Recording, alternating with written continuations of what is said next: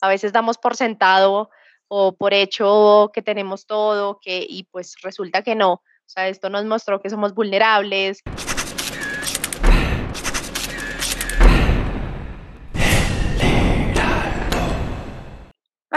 Bienvenidos a una emisión más de este maravilloso podcast a través del cual nosotros podemos disfrutar de diversos casos en los cuales conocemos muchas historias. El día de hoy tenemos con nosotros a Inga. Carolina, ¿cómo estás, amiga, desde Colombia? Hola, Rebeca, muy bien, muchas gracias. Gracias por esa bienvenida. Oye, platícanos por favor quién eres, a qué te dedicas, dónde vives, que es en este caso súper interesante para nosotros mexicanos, y todo lo que nos quieras compartir de ti.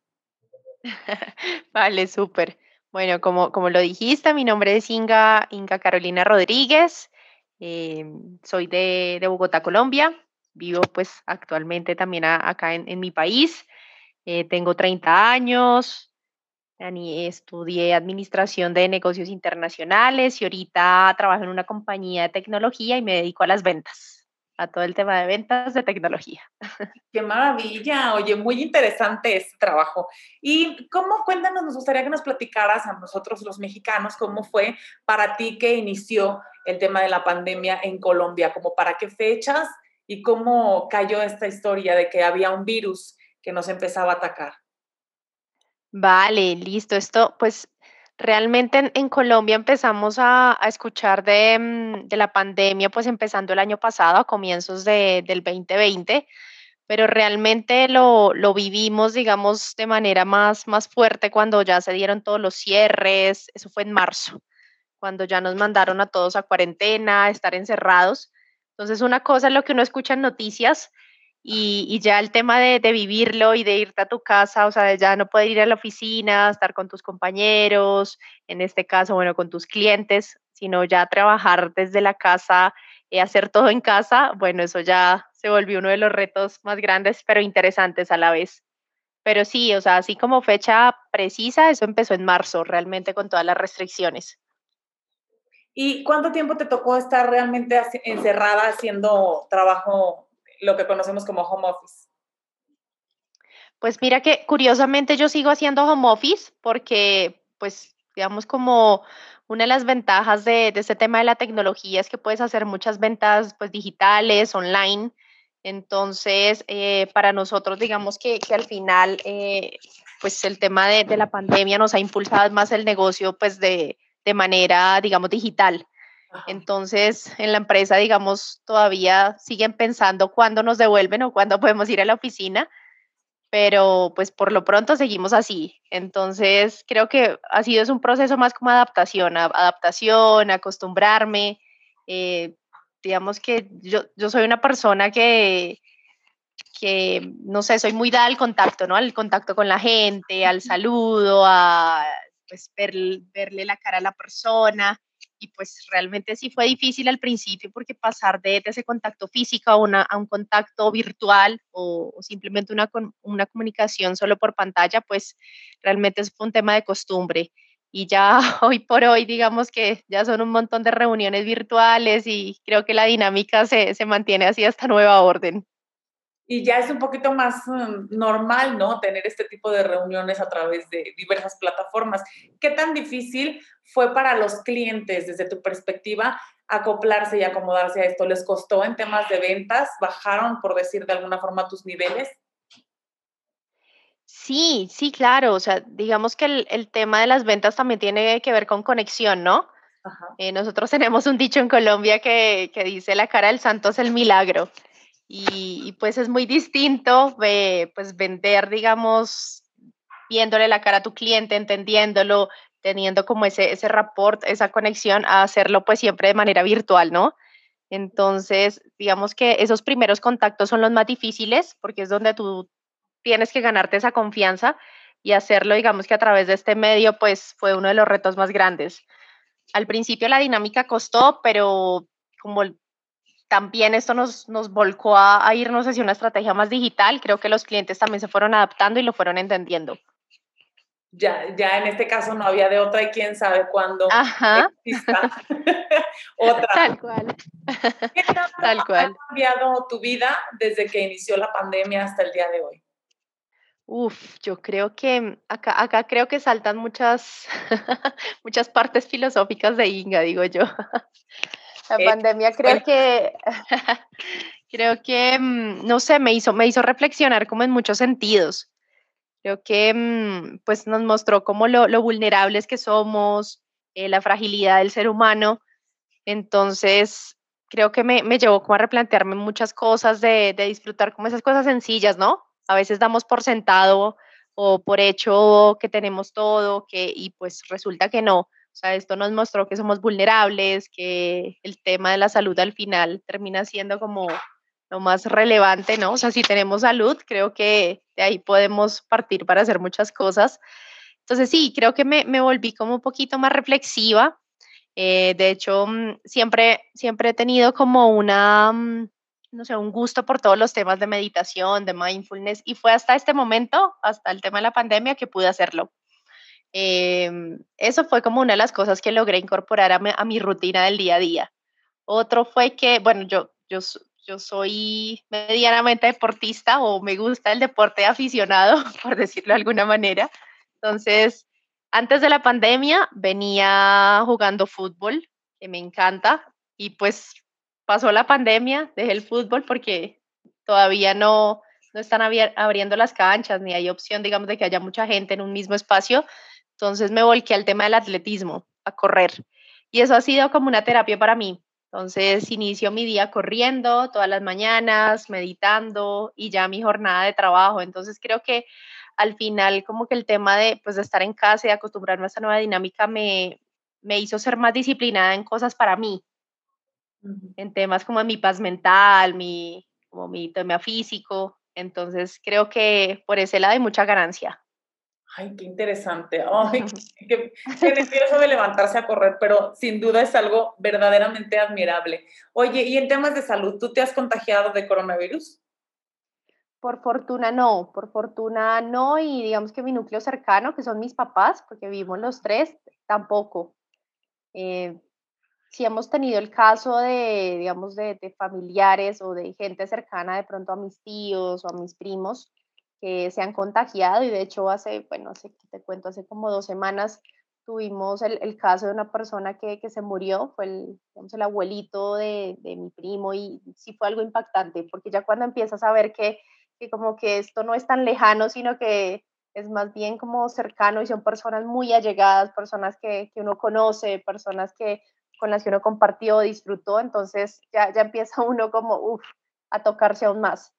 Pero por fortuna, en términos de, de salud, gracias a Dios, ni, digamos, ni mis papás, ni yo, eh, pues nos hemos contagiado. Ay, qué bueno. Eso realmente en estos tiempos es estar bendecidos. ¿Te da miedo? ¿Qué te provoca la idea de pensar que algún día podrías quizá, Dios no lo quiera, contagiarte? Uy, el, el, el miedo que me da es, es justamente como esa, esa incertidumbre de que al final no sabes cómo va a reaccionar tu cuerpo. Y, y lo he visto porque, no sé, hay casos donde, o, o bueno, otro tipo de enfermedades donde pues el estándar, no sé, eres diabético, ya sabes más o menos por dónde va la cosa, ¿no? Sí, claro. Eh, pero digamos, en, con este tema del, del coronavirus, digamos que en cada, en cada persona tiene una reacción totalmente distinta. Entonces tú puedes ser muy sano, tener una vida pues muy activa, deportista, pero aún así te ataca. Digamos que antes nos decían que, el, que la edad era como uno de los factores más, más vulnerables o más, y, resulta que no. Hay gente también de 30 años que se ha contagiado, que desafortunadamente ha muerto. Entonces, ese es como el miedo, ¿no? Como de decir, pues bueno, hoy estoy bien, pero no sé, Dios no lo quiera, si llega a pasar, cómo va a reaccionar mi cuerpo. Exacto, que sin duda no volveríamos a ser los mismos. ¿En qué condiciones ahora está Colombia con el tema de vacunación? ¿Cómo van? ¿Tienen protocolos? Pues imagínate que la vacunación recién empezó la semana pasada.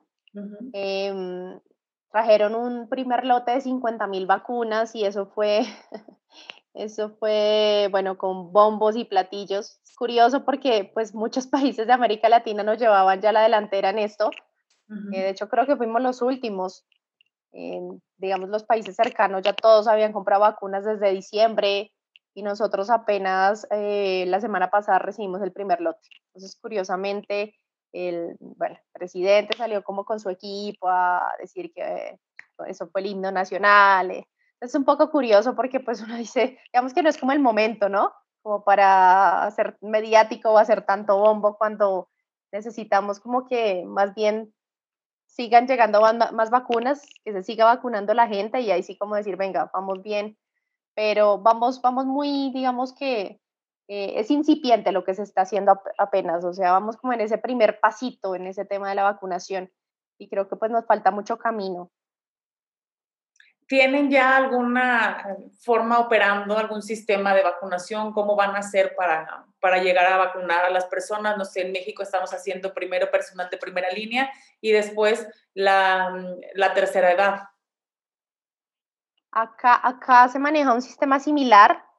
Eh, definieron que se van a hacer por también como por líneas de, de prioridad. Entonces está como la línea, de la línea 1 a la 5 y justamente la primera línea em, acá, acá son las, las personas pues, de la salud, todo el cuerpo médico que está, digamos, de, de cara al, al, virus y las personas mayores a 80 años. Estos son como los, los primeros en vacunar. Y ya después, digamos que van, van bajando en, en edad, en rango de edad y también en comorbilidades, ¿no? Entonces, digamos que si eres una persona de 70 años con diabetes, pues vas a estar ahí como en, en esos primeros lugares. Y, así lo definieron. Más o menos en un estimado a ti con 30 años, ¿cuándo te tocaría? Así, según mis cálculos o como lo estoy viendo, eh, yo creo que va a ser segundo semestre del año. Por ahí se, lo, lo, veo lejos, la verdad, siendo franca. Nosotros también vemos que no, no, muy pronto quizá nos tocará y a, seguirnos cuidando de una y mil maneras. ¿Cómo se cuidan en Colombia? ¿Cuáles son los protocolos que ofrecen o que se, a los que se incitan para cuidarse? Digamos que acá pues eh, está muy marcado el tema del tapabocas o la mascarilla, como le dicen en otros, en otros países, en otros lugares. Eh, bueno, y el tema del, del, lavado de manos es lo que pues siempre como promueven, ¿no? A nivel de campañas, pero digamos que Personalmente, sí, o sea, es como el tema del, tapaboca siempre, mantener, digamos, el antibacterial o algún tipo de desinfectante, digamos, casi que personalizado en tu bolso, en, y es eso, como andarse uno lavando las manos, desinfectando. Em, y pues, digamos, acá tenían una medida que era el tema del pico y cédula para evitar las aglomeraciones en, en sitios grandes, en supermercados. Pero curiosamente, bueno, la semana pasada me fui donde todavía pedían cédula, porque, ah, bueno, hice un viaje muy corto a otra ciudad, entonces eh, llegué esta semana, fui a mostrar la cédula y me dijeron que ya no, entonces yo fue. Entonces uno como que se queda con esas cosas ya acuñadas y es curioso porque, pues, bueno, este tema ya del tapabocas también hace parte como de la vestimenta del día, ¿no? Claro, sí, de nuestro outfit. Así es. Se nos vea bien. Que ojalá combine. ya que no se nos ve la cara. Oye, ¿y cómo se cuida la gente? ¿Si están realmente acatando estas medidas, quedándose en casa? ¿O cómo funcionan también, por ejemplo, los bares? ¿Están abiertos los centros de diversión nocturna? Para serte sincera, eh, la gente se cuida, pues como, como muy por... En, yo siento que, que, digamos, hay un relajamiento en, en los jóvenes o en nuestra generación, población, eh, por eso mismo, porque pensamos que, que, el virus, digamos que es más fuerte con las personas mayores, ¿no? Entonces, recién hace un mes, acá en Bogotá, ya empezaron a flexibilizar las medidas para asistir a, bueno, a restaurantes, a bares, pero hasta cierta hora. O sea, todo, todo se mantiene restringido con el tema de los horarios. Pero aún así, digamos que la, la gente como que y más con, con, el anuncio de la llegada de las vacunas, eh, creo que se está como relajando, ¿no? En el sentido de que, bueno, nos van a vacunar, entonces eso quiere decir que otra vez vamos a estar todos bien.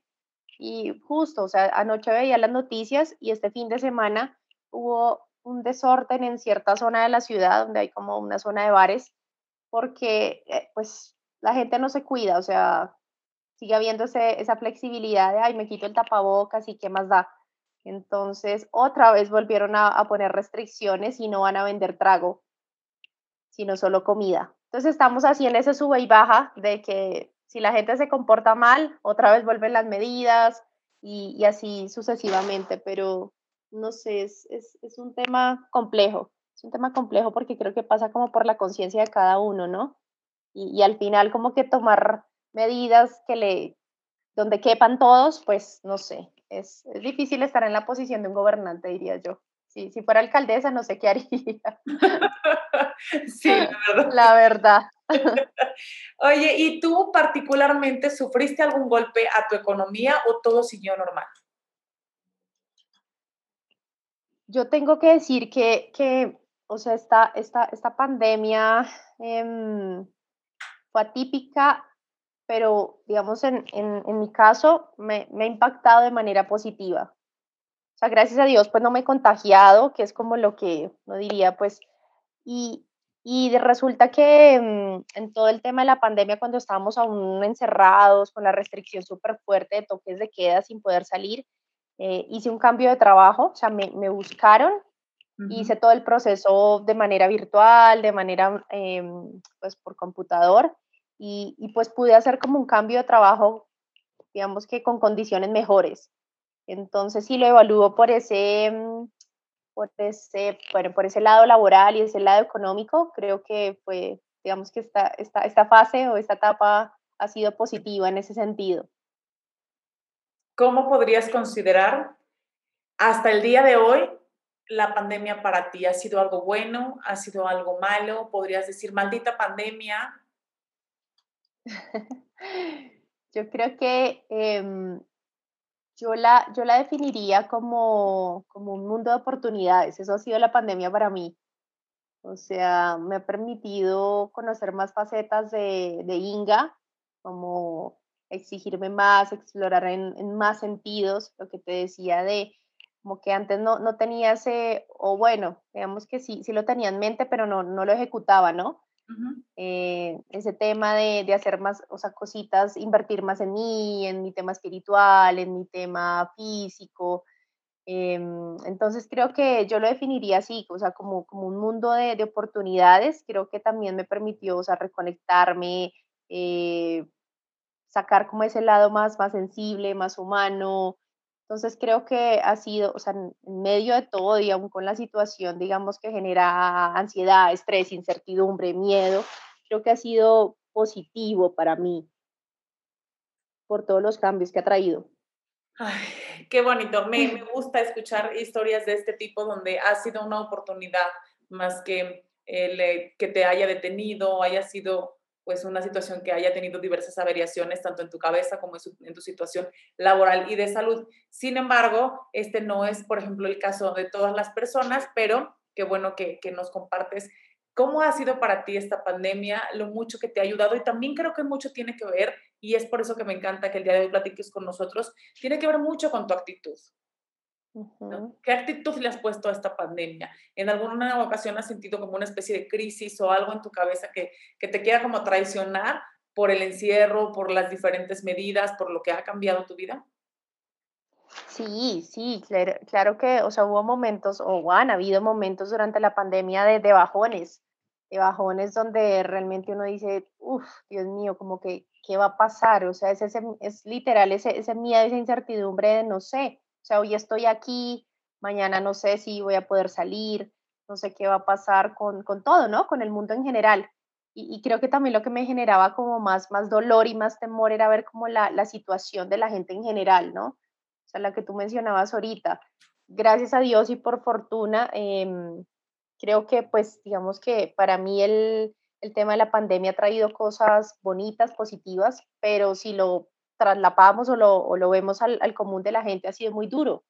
Gente sin trabajo, eh, pues gente muriéndose, o sea, unas situaciones muy rudas que yo decía, Dios, o sea, ¿cómo, cómo podemos darle la vuelta a esto? Entonces, claro que, o sea, vienen como momentos de, de estrés, de, de ansiedad más que todo y de miedo. Entonces, muchos se dieron realmente en la, en la pandemia, muchos bajones de ese tipo, pero pero lo que tú dices, creo que, que al final el tema de, de, la actitud y de tratar de ver el, el vaso medio lleno y de, de, tratar de ver como esa, esa luz al final del, del túnel o que mantener esa esperanza, creo que es lo que le permite a uno como recalcular, eh, reinventarse. De hecho, y tratar de, darle la vuelta a las cosas, ¿no? O sea, lo que yo te decía ahorita de mm, ver una oportunidad en lugar de, pues, de quedarnos en lo negativo. Exacto. Inga, por último, me gustaría que nos platicaras una historia que me encanta, que es el origen y significado de tu nombre. he conocido a otra Inga después de conocerte a ti hace 10 años, amiga. Mi querida Rebe. Em, bueno, este, el, nombre, de hecho, yo, yo debería, yo debería mm, preguntarle a, mi papá, que es como el artífice o el, el que trajo el nombre cuando, cuando mi mamá estaba embarazada, pero digamos que ha sido una búsqueda más como más mía, ¿no? Más personal de venga, voy a buscar qué significa. Y, y gracias a eso, pues digamos que he encontrado como varias cosas. Mm, el nombre eh, no es originario ruso, que pues de hecho mi papá lo, lo, trajo a raíz de un viaje a Rusia, pero no, no es de allá, tiene un origen más de, mm, de los países nórdicos. Entonces, si le damos un, un, significado textual, es como al amparo de Dios, eh, de hecho también es, es, el nombre de un guerrero, eh, y también tiene como una connotación, o bueno, digamos que buscando me encontré que acá en Colombia hay una comunidad indígena que se llama los Ingas. Oh. Y eso fue no hace mucho que, que me encontré como con esa bonita casualidad. Entonces, tiene como varios sabores, varias vertientes, pero sí, al, al, al final es, chévere como... Quisiera como explorar un poquito más y tengo esa tarea pendiente de, de preguntar a mi papá como cuál fue ese motivador de, del nombre, porque esto ha sido en búsquedas, esto apenas ha sido buscando, me he metido Inga, Inga, ¿qué significa Inga? sí, porque es un nombre inmensamente em, extraño, Además, es muy bonito, suena, a mí me parece que suena, su fonética es muy bonita y además, pues nunca se olvida, ¿no? Porque es justamente de estos nombres raros que no encontramos en todas partes. Muchas gracias, infinitas gracias por compartirnos para el Heraldo de Aguascalientes desde Colombia tu experiencia y sobre todo tu buena vibra. Te mandamos muchos abrazos, muchas bendiciones y sobre todo pues este cariño virtual que aunque estemos re lejos, estamos siempre, siempre al pendiente de, de todos ustedes con mucho cariño. Wow, no, muchas gracias a ti, a ti por invitarme. Qué chévere poder tener estos espacios de hablar, de conversar, de compartir experiencias.